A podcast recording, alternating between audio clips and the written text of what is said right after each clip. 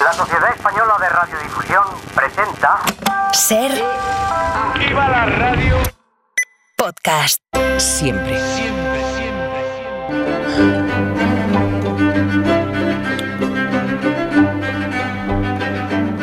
Vamos a ver, si alguien todavía conserva alguna duda, alguna, sobre la conexión entre la historia, o sea, entre el pasado y el presente, Nieves se encarga cada X tiempo de despejar esas dudas y lo hace simplemente husmeando en, en- en noticias que podemos leer o escuchar como si tal cosa, pero que tirando, tirando del hilo, pues eso, nos conectan. Nieves, buenas tardes. Hola, Carlas, buenas tardes. Dicho esto, ingredientes del episodio de hoy, como si fuera una receta. Sí. Unas monjas y un copón. Un, un copón, un copón, así como, como suena. Hay más elementos en esta historia, ¿eh? pero yo diría que estos son los más relevantes, estos dos. Así es, así es. Y me- mm, el tema de hoy me lo ha inspirado la propia ventana. Hombre. Sí. Eh, he tomado nota de dos asuntos que me, que me interesaban mucho y que han pasado por la ventana en las últimas semanas. Y con los dos asuntos me ha salido un mix para el acontecido de hoy. A ver, Por un lado, cuando Rafa Panadero, en la ventana al mundo con los corresponsales, planteó el tema de la descolonización de los sí, museos. sí, sí. ¿No te acuerdas, no? No hace a- mucho, Sí, sí, sí. Que, que además, ojo, que además de las joyas arqueológicas que las potencias han robado, aprovechando la debilidad o la escasa protección del patrimonio en otros países, también se mencionó que no todo ha sido robado. Efectivamente. ¿eh? Es importante. Algunas piezas fueron vendidas por quien no tenía derecho a venderlas, pero se vendieron. Y el otro asunto que pasó por la ventana fue el de las monjitas negociantas con los pisos turísticos Ah, en el centro de también una ciudad. contamos, Que no me apetece decir qué ciudad es para que si quieren público la paguen. Es del sur. Sí, sí. Si ya soy contraria yo al destrozo de los pisos turísticos eh, en los barrios del centro que están expulsando a los Mm. vecinos, pues si esto lo hacen monjas para sacar dinero, pues ya estoy su- suelto espuma por la boca directamente. Pero el caso es que uniendo estos dos asuntos, el espolio artístico y las monjas negociantas, traigo un tema que reúne las dos cosas.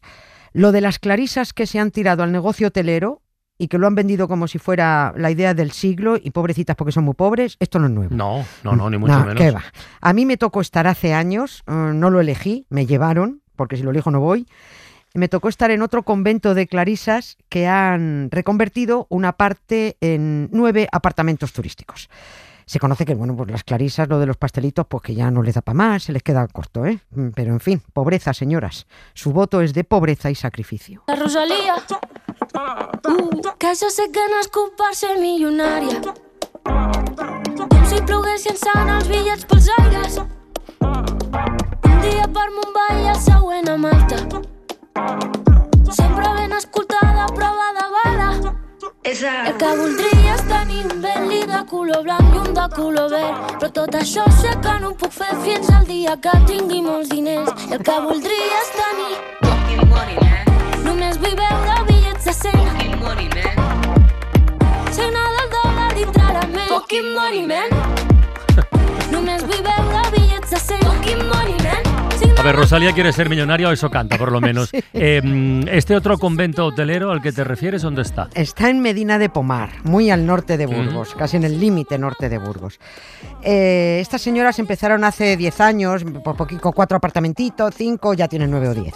Solo indicar, para lo que vamos a contar enseguida, que en su momento se informó de que la adecuación del convento en hospedería se hizo con un importante esfuerzo por parte de las monjitas.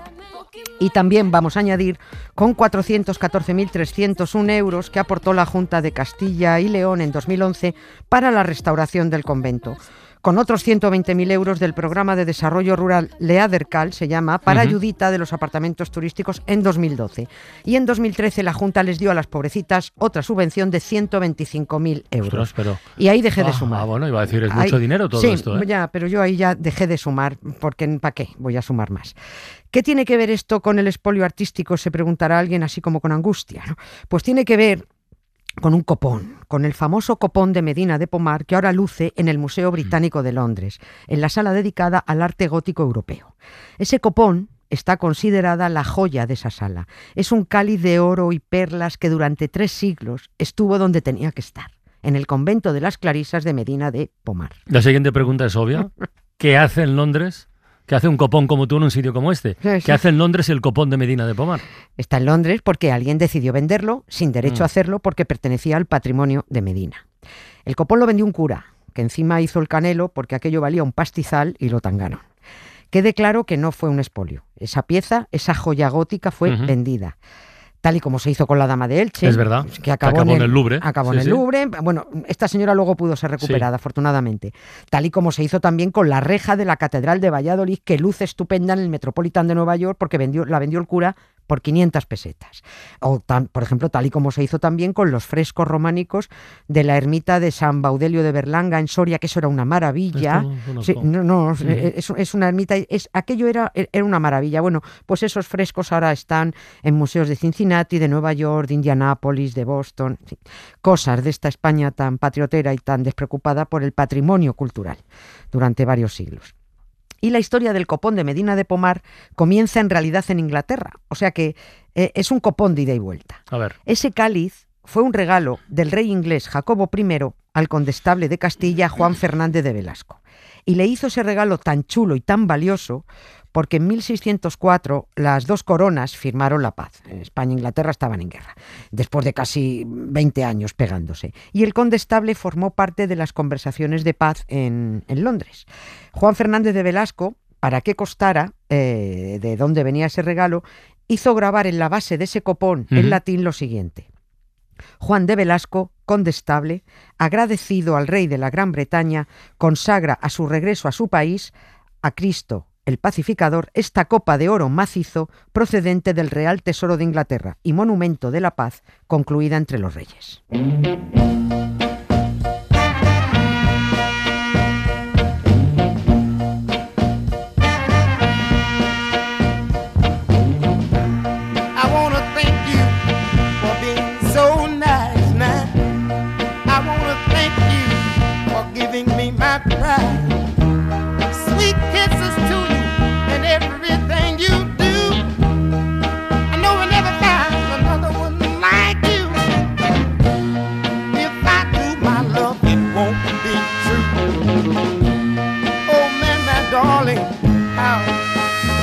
A ver, Nieves, yo sigo el orden de las preguntas lógicas y previsibles. La siguiente es, ¿por qué acabó en Medina de Pomar el copón procedente de Londres? Porque el convento de Santa Clara de Medina de Pomar lo había fundado, sufragado y estaba siendo mantenido desde hacía dos siglos y pico por la familia del condestable. Vale. O sea, lo habían fundado los Velasco. Los nobles ricachones, esto lo sabemos de siempre, los nobles ricachones de aquellos siglos, por, por el 14, el 15, el 16, el 17, mm, se creían, porque así eh, se lo habían hecho creer, que si fundaban monasterios y conventos y los dotaban de pasta para mantener a curas y monjas que no hacían otra cosa que contemplar la vida sin pegar sello, pues que llegaban antes al cielo, o sea, compraban el hueco en el Mm. cielo. Esos monasterios, además, se usaban como panteón familiar, donde se supone que monjas y curas seguían mm, rezando por la salvación de esos ricachones muertos. Existe una, una descripción de los regalos que recibió el condestable de manos del rey Jacobo I. Esa descripción la leo. Eh, gran cantidad de vajilla de plata, preciosa por su peso, y porque había sido usada por los antecesores del rey. Había especialmente un jarro de oro con su plato y tres grandes copas de oro, una de ellas decorada con imágenes de santos en esmalte de labor antiquísima. Esta es la descripción de aquel siglo de principios del XVII. Esto último que he dicho, aquel es- es con imágenes de santos en esmalte, labor antiquísima, este era el copón que el condestable depositó en el convento de Santa Clara de Medina de Pomar. Probablemente depositó también todo lo demás, pero no tengo los datos. Pero en el documento de donación al convento, otorgado ante notario en Burgos, se hizo constar que las clarisas no podían enajenar el copón ni los demás objetos que se donaban. Es decir, no se podían vender, ni prestar, ni regalar, y que si esto se hiciese, el capellán de la capilla del condestable de la Catedral de Burgos confiscaría todo lo donado. Está, claro que las clarisas, eh, la orden, vamos, se la pasaron, la, la despreciaron, vamos, Totalmente, directamente. totalmente. Pero entonces, ¿en qué momento deciden vender el copón? Pues cuando se ¿Y les por cortó. qué? Claro, pues cuando se les cortó el grifo del dinero. Vale. Hay una cosa que jamás se plantean las monjas cuando se trata de obtener recursos, que es trabajar. Eso lo hacen otros, como muchos. Como mucho, ya te digo, hacen pastelitos ellas. El pastelito hasta que el pastelito no da para más.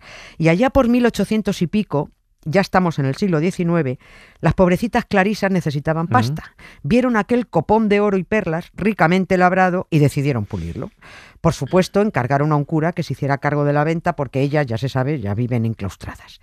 El cura agarró aquel copón de oro macizo de 24 centímetros de altura, con tapadera, profusamente decorado con esmaltes que representaban a los cuatro evangelistas y también escenas de la vida de Santa Inés. Había ricos adornos en el interior de la tapa, en el interior de la copa. Bueno, en una, eh, bueno es que es un ejemplar de joyería único. Voy a ser del- top, bueno, ¿verdad, es no? La Sí, sí. leche. Único. Esto es del siglo XIV que el cura vendió a un coleccionista francés, un varón, Ujú. por 9.000 francos. El No, copón no, no parece mucho. estaba valorado en aquellos años, en aquellos años siglos XIX, según los expertos, en 300.000 francos. ¿Y nadie pudo frenar aquella venta ilegal? Quiero decir, había, existía un documento firmado ante notario que lo prohibía Claro que de manera explícita. Explícita. Eh, entonces, Sí, pues vete tú a decirlo a un cura y a una monja que lo suyo es ilegal. ya. Vete a decírselo. ¿eh? Ellos hacen lo que Dios quiere y si está mal hecho, pues luego se confiesan y santas pascuas. Pero este cura y las monjas, además de chorizos, eran idiotas, porque vendieron por una miseria una pieza que, como bien señala el Museo Británico, es una joya del arte gótico europeo. La venta no pudo frenarse porque se enteraron a toro pasado, pero sí intentó revertirse.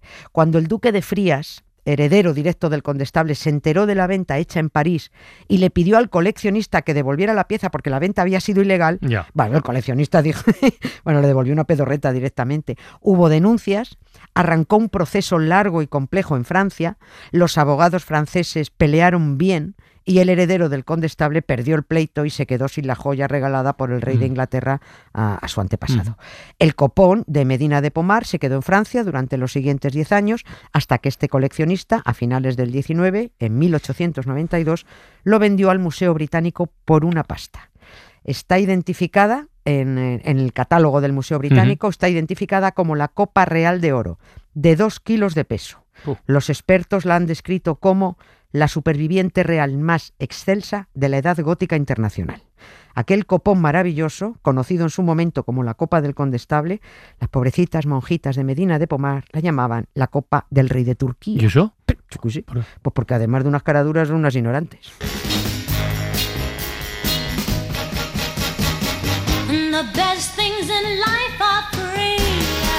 You can give them to the birds and bees.